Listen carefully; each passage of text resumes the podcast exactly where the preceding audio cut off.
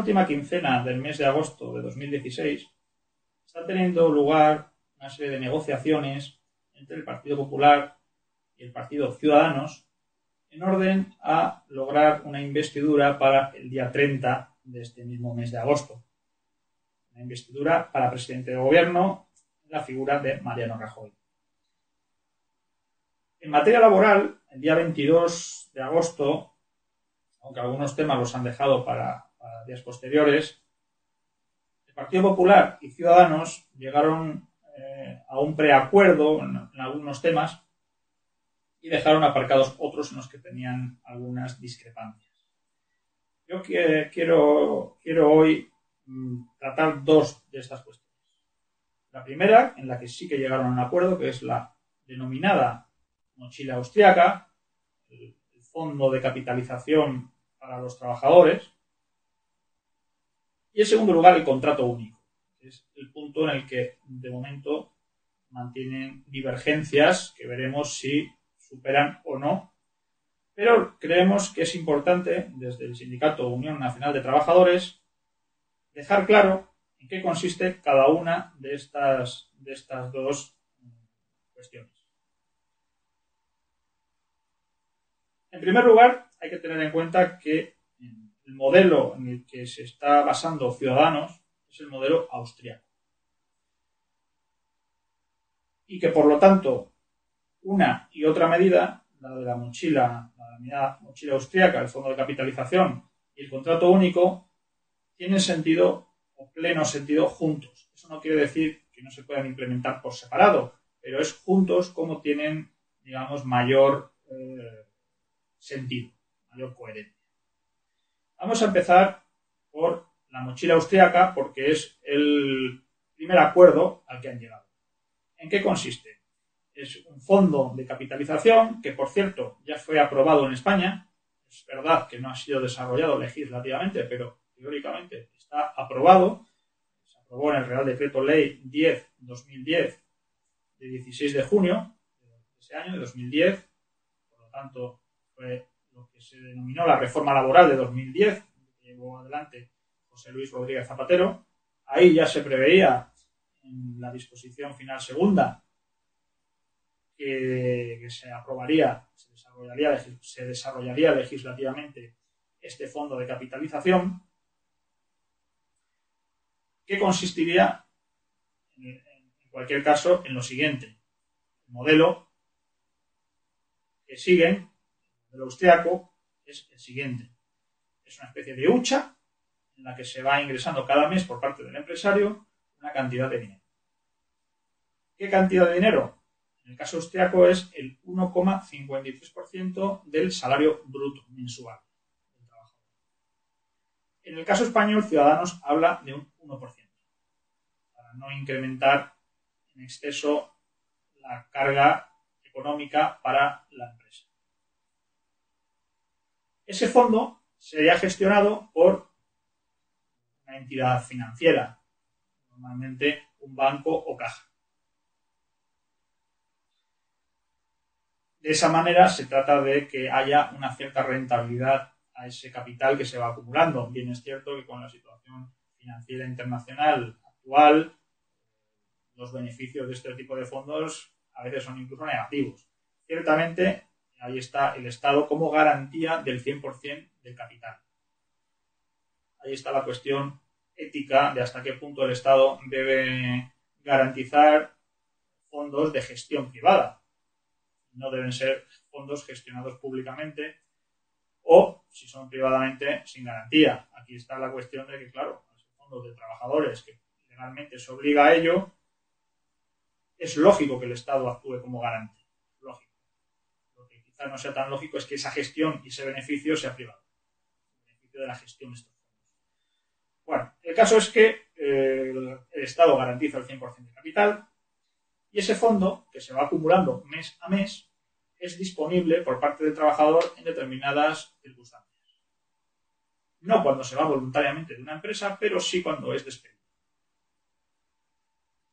También cuando, estando en una situación de paro, hacerse autónomo, crear una empresa, o cuando se jubila, en cuyo caso puede eh, rescatar el fondo y añadirlo a su jubilación como complemento a la pensión. Y en cualquier caso, el caso de fallecimiento también es heredable. Esto es, a grandes rasgos, lo que es la mochila austríaca, el fondo de capitalización en el que Partido Popular y Partido de Ciudadanos se han puesto de acuerdo. No sabemos el desarrollo de los detalles hasta dónde llegará. Este modelo tiene una serie de ventajas y de inconvenientes. Vamos a empezar por las ventajas. Se dice que fomenta la contratación.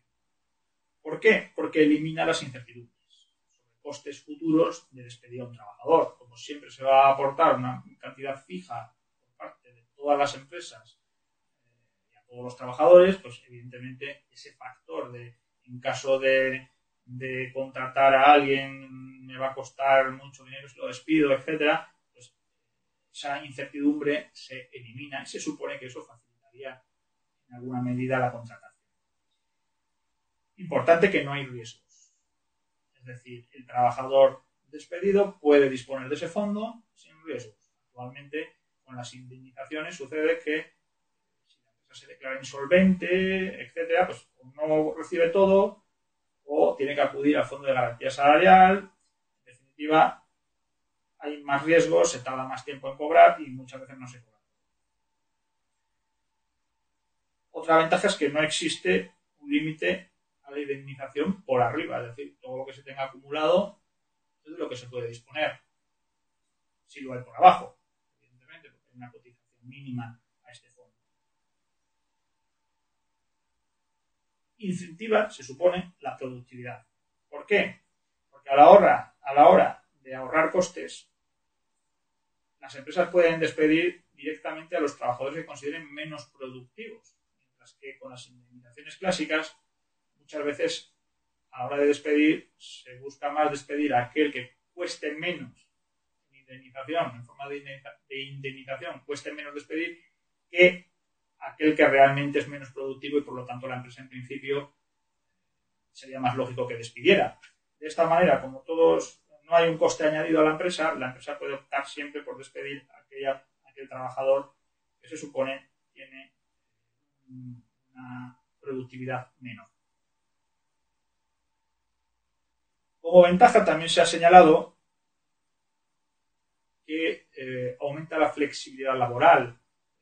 Trabajador que quiera irse a otra empresa no tiene el miedo que tienen actualmente de perder el derecho a indemnización que tiene acumulado por tener cierta antigüedad en una empresa. Hay muchos trabajadores que efectivamente cambiarían de empresa, pero claro, empezar de cero con el riesgo que te puedan echar y no puedas este caso disponer de ningún tipo de indemnización, pues eh, muchas veces disuade de hacerlo así. De esta manera, como el fondo es propio, siempre que uno esté en situación legal de desempleo, puede disponer de ese fondo.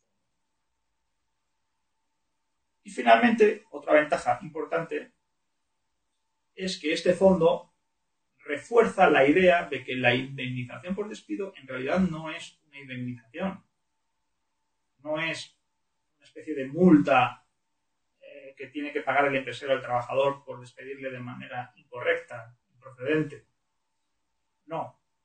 Origen de esta indemnización no es sino una devolución en forma de salario diferido al trabajador de ese excedente, de esa plusvalía que ha generado y que no ha recibido en forma de salario y que en caso de ser despedido de una manera incorrecta se considera que el trabajador tiene derecho a recibir. Es decir, mientras trabaja no porque está trabajando y recibiendo su salario, pero si el empresario incumple y por lo tanto le despide de manera improcedente, es decir, que no procede, pues de alguna manera el trabajador tiene derecho a rescatar parte de lo que él ha generado para la empresa en forma de salario diferido. Ese es el concepto inicial de la indemnización, no, el que se tiene ahora erróneamente de, penalización. Pues bien, este fondo refuerza esa idea de que en realidad la indemnización es salario diferido, generado y que cada mes se va ingresando en ese fondo. Esto en cuanto a las ventajas. Ahora veamos los inconvenientes. El primer inconveniente que facilita el despido, evidentemente. La indemnización, aunque fuese un concepto erróneo, lo cierto es que de alguna manera penaliza el despido. Eso quiere decir que muchas veces a la hora de despedir se ejecuta el despido para no tener que pagar la si, desaparece esa barrera, despedir será mucho más mucho más fácil y se producirán sin duda muchos más despidos y más contrataciones, pero lo que sucederá es que eh, la estabilidad en el empleo descenderá. Se facilita el despido. La segunda, y no menos importante, es que se capitaliza muy poco dinero. Vamos a hacer unas cifras, vamos a dar unas cifras que van a ser bastante locas. Imaginémonos un salario trabajador de 1.000 euros. Un salario de 1.000 euros brutos. Con el 1% de cotización a este fondo del que habla Ciudadanos, estaríamos hablando de 10 euros al mes. Es decir, 120 euros al año. Un trabajador que esté 40 años trabajando y cotizando a este fondo ganando 1.000 euros al mes, cuando llegue el momento de su jubilación dispondría de un fondo de 4.800 euros. Es ridículo. Es ridículo. Por lo tanto, este fondo no puede sustituir a las indemnizaciones. Sencillamente porque la cantidad es mínima. Veamos eh, cuántos cuestan las indemnizaciones en porcentaje del salario bruto para que nos hagamos a una idea. Este fondo se ingresa el 1% o se ingresará el 1% de salario La indemnización de 12 días por año trabajado, que es la que se tiene derecho por finalización de contrato temporal, 12 días supone el 3,28% del salario bruto. Equivalente a 12 días de indemnización es 3,28% del salario bruto. En el caso del despido improcedente de 33 días actualmente, antes 45, 33 días es el 9,04% del salario bruto. 9,04%. Evidentemente no se pueden sustituir indemnizaciones como estas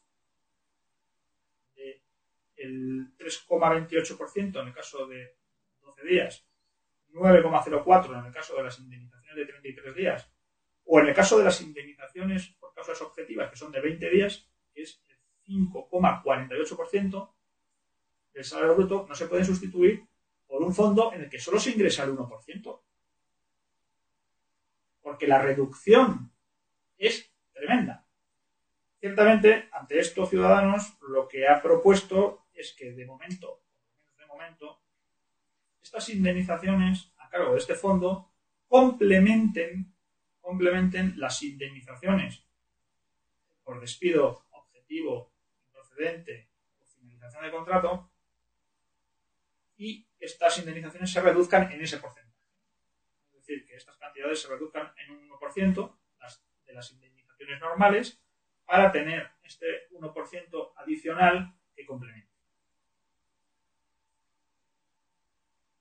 Evidentemente, la conclusión es que no parece que este fondo sea ninguna panacea, arregle nada, ni suponga nada verdaderamente interesante para el trabajador, porque es sencillamente escuálido. Es una cantidad tan pequeña de dinero que no merece la pena tenerlo en consideración. Otro inconveniente que aumenta algo, no mucho porque estamos hablando del 1%, pero aumenta algo los costes laborales, los costes laborales, y de alguna manera podríamos decir que penaliza un poco a todos. Es decir, si la idea es, en lugar de penalizar a quien incumple despido improcedente la ley, ha despedido de forma ilegal, improcedente, y esa penalización pasa a ser compartida por todos los empresarios, que todos han de contribuir a ese fondo, para que el incumplidor no se vea penalizado, claro, parece que no es muy razonable. No es que sea un aumento de los costes muy general, muy importante, pero no deja de ser un reparto entre todos de las indemnizaciones que corresponderían únicamente al incumplidor. Por lo tanto, hay una cuestión ética también que hay que tener en consideración. Ventajas e inconvenientes. Consecuencia de todo ello,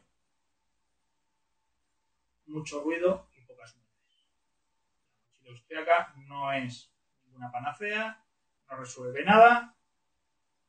Si en España se va a aplicar con un tipo del 1%, al final simplemente va a ser un complemento de, la de lo que ya hay y el único beneficiado real van a ser las entidades financieras que van a gestionar estos fondos, que son pocos en cantidad, son escuálidos en dinero por persona, pero claro, sumando todos los trabajadores españoles, estamos hablando de muchísimo dinero. Muchísimo dinero que será gestionado por las entidades financieras Ese es el verdadero motivo por el que se aprueba No es que tengamos desde el sindicato de Trabajadores eh, un rechazo frontal al principio de la mochila austriaca, de este fondo de capitalización. No porque, sobre todo, hemos dicho que refuerza el concepto de la indemnización como salario diferido, algo que nos parece positivo. Claro, hay también cuestiones negativas, como hemos explicado, que hacen que, como mínimo, sea poco trascendente. Otro tema distinto, aunque muy relacionado, y en el que Popular y Ciudadanos no han llegado a un acuerdo de momento es el del contrato único. Ya la Unión Nacional de Trabajadores se ha manifestado en numerosas ocasiones en contra del, contrato único.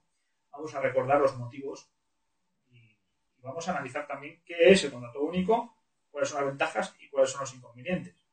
El contrato único tiene las siguientes características. Es un único modelo de contrato para todos, para todas las relaciones laborales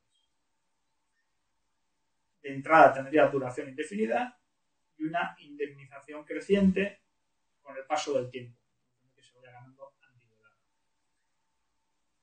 Y no necesitaría causa, no necesitaría ser justificado ni el contrato ni el despido. La libertad absoluta de contratación y de despido. ¿Qué ventajas tiene el contrato único? Duda, una de las que más se ha mencionado por parte de Ciudadanos es eso que llaman el fin de la dualidad. ¿En qué consiste la dualidad? Según ellos, en que hay trabajadores con contratos muy protegidos, indefinidos, y hay otro grupo de trabajadores poco protegidos y temporales. No deja de ser una verdad a medias. Es cierto que eso existe, pero no es cierto que haya dos tipos de contrato. El contrato único, incluso podríamos decir que prácticamente ya existe. ¿En qué sentido? En el sentido de que por eh, principio se presume que todos los contratos que se celebran en España son indefinidos. Solo cuando se puede justificar que hay un motivo para hacer otro tipo de contrato, se hace otro tipo de contrato. Es decir, cuando se puede acreditar una causa de temporalidad, pues se puede hacer un contrato. Cuando se dan unas circunstancias relacionadas con una campaña de Navidad o de una cuestión excepcional, la campaña de Navidad podría también cuestionarse hasta qué punto son excepcionales o no, porque todos los años hay campaña de Navidad. Pero eh, cuando hay campañas concretas, específicas, pues, o hay una obra que realizar muy concreta, pues se entiende que justificado el contrato de obra y servicio. Y así, caso por caso. Pero son, en teoría, las excepciones. Es decir, la regla debe ser el contrato indefinido. Aún hoy en España. ¿Qué sucede? Que hay una amplia gama para elegir, según la circunstancia real de cada empleo, qué contrato es más adecuado. Pues, efectivamente, con el contrato único desaparecería eso que ellos llaman dualidad. Todos tendríamos el mismo. Todos con los mismos derechos. Da igual qué tipo de trabajo desarrollemos. Da igual las circunstancias de tiempo, de espacio o de materia. Todos iguales. En segundo lugar, se menciona que este contrato generaría eso que se llama la flexiseguridad. Es decir, que tanto la contratación como los despidos serían mucho más flexibles y seguros. Todo es previsible, no existen fraudes de ley, todo el mundo se rige por el mismo contrato, no hace falta causa ni para contratar ni para despedir, por lo tanto, cero incertidumbres y flexibilidad absoluta. Desaparecen los fraudes de ley porque sencillamente los Las situaciones de fraude de ley entran dentro todas del contrato y por lo tanto no hay fraude de ley. Las indemnizaciones serían crecientes, con o sin la mochila austríaca medida en que se tiene más antigüedad, se va ganando indemnización. Esto se puede discutir hasta qué punto es una ventaja o no, pero bueno, ciertamente se puede incluir tanto como ventaja como inconveniente. ahora los contratos indefinidos desde el primer día tienen siempre la misma indemnización. La indemnización no aumenta en porcentaje, aumenta en cantidad con el paso del tiempo. La propuesta que, se hace del contrato único es que sea creciente no solamente en cantidad, sino en porcentaje más días de indemnización cuanto más antigüedad sea. Ciertamente hay una ventaja, que es que el contrato único da más protección a los contratos más precarios. Es decir, aquellos que tienen indemnizaciones mínimas o ninguna indemnización, aquellos que tienen situaciones menos protegidas, ciertamente al entrar dentro de la única regulación general que habrá para todo el mundo, ganarán en derechos. Eso es cierto. También que habrá una simplificación contractual y administrativa. Todo el papeleo relacionado con la contratación y con los despidos se simplifica al máximo. De hecho, desaparecerá, es otra de las cuestiones eh, o las consecuencias de ello, desaparecerá la mayor parte de los pleitos judiciales en materia laboral. Como no hace falta causa ni para contratar ni para despedir y por lo tanto desaparecen los fraudes de ley porque son legalizados, directamente, luego dejan de serlo, la conflictividad judicial en materia laboral prácticamente desaparecerá. Esto como ventajas, como inconvenientes, pues que habrá más rigidez contractual. El hecho de que haya una amplia gama de contratos posibles, lejos de ser un inconveniente, es una ventaja, porque se puede adaptar el contrato a la realidad laboral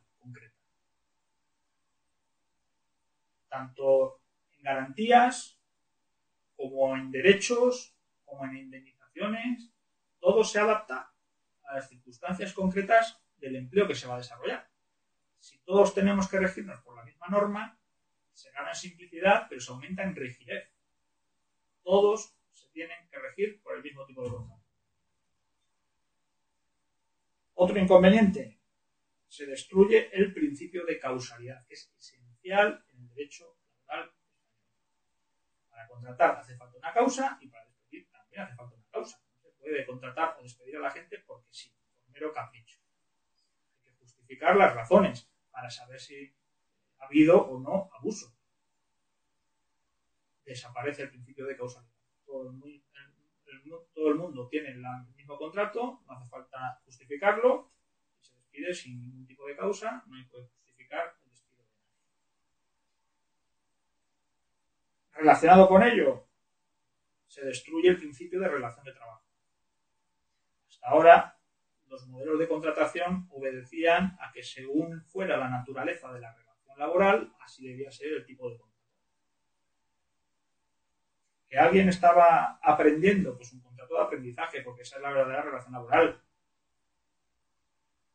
Que uno nada más que va en verano unos meses a la recolección de la fruta, trabajo fijo discontinuo.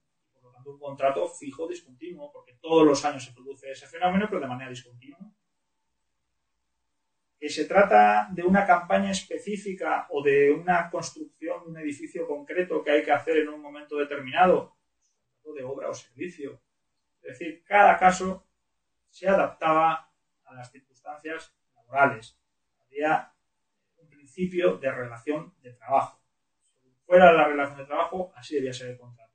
Si se hacía el contrato que no correspondía con esa relación de trabajo, había un fraude de ley que se podía denunciar y se podía poner en orden esa infracción. Desaparece. Todo esto desaparece.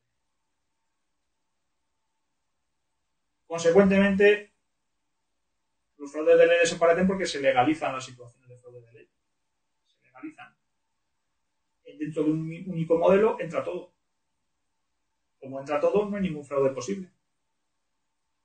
No se contemplan las especificidades de cada empleo, las necesidades de cada empleo, todo pasa por el mismo aro, no hay fraude de ley.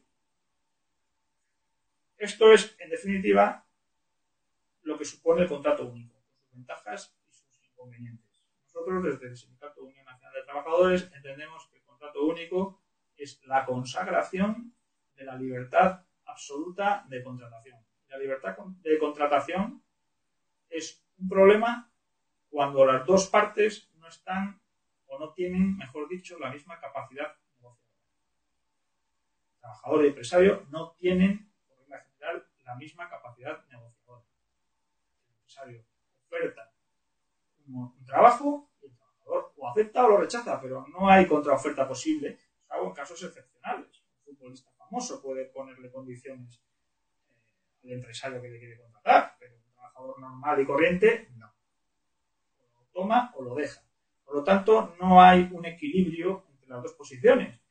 Y si no hay equilibrio, la libertad absoluta para contratar y despedir beneficia siempre a que tiene una posición preeminente.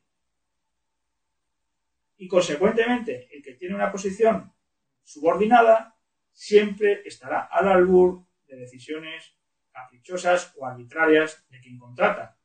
Por lo tanto, perderá el control sobre su no es un tema baladí. Por eso, desde el Sindicato Unión Nacional de Trabajadores nos oponemos al contrato único de manera absoluta y sin reservas. Y vemos con malos ojos el modelo que quieren implementar de mochila austriaca, pero no por principio, porque por principio no nos parece del todo mal, sino por la forma en que se quiere hacer y con la cantidad, sobre todo, que se quiere hacer. Eso no es razonable. Esperemos en los próximos días, si finalmente Ciudadanos y Partido Popular llegan a algún tipo de acuerdo, no sea nuevamente un acuerdo perjudicial para los trabajadores.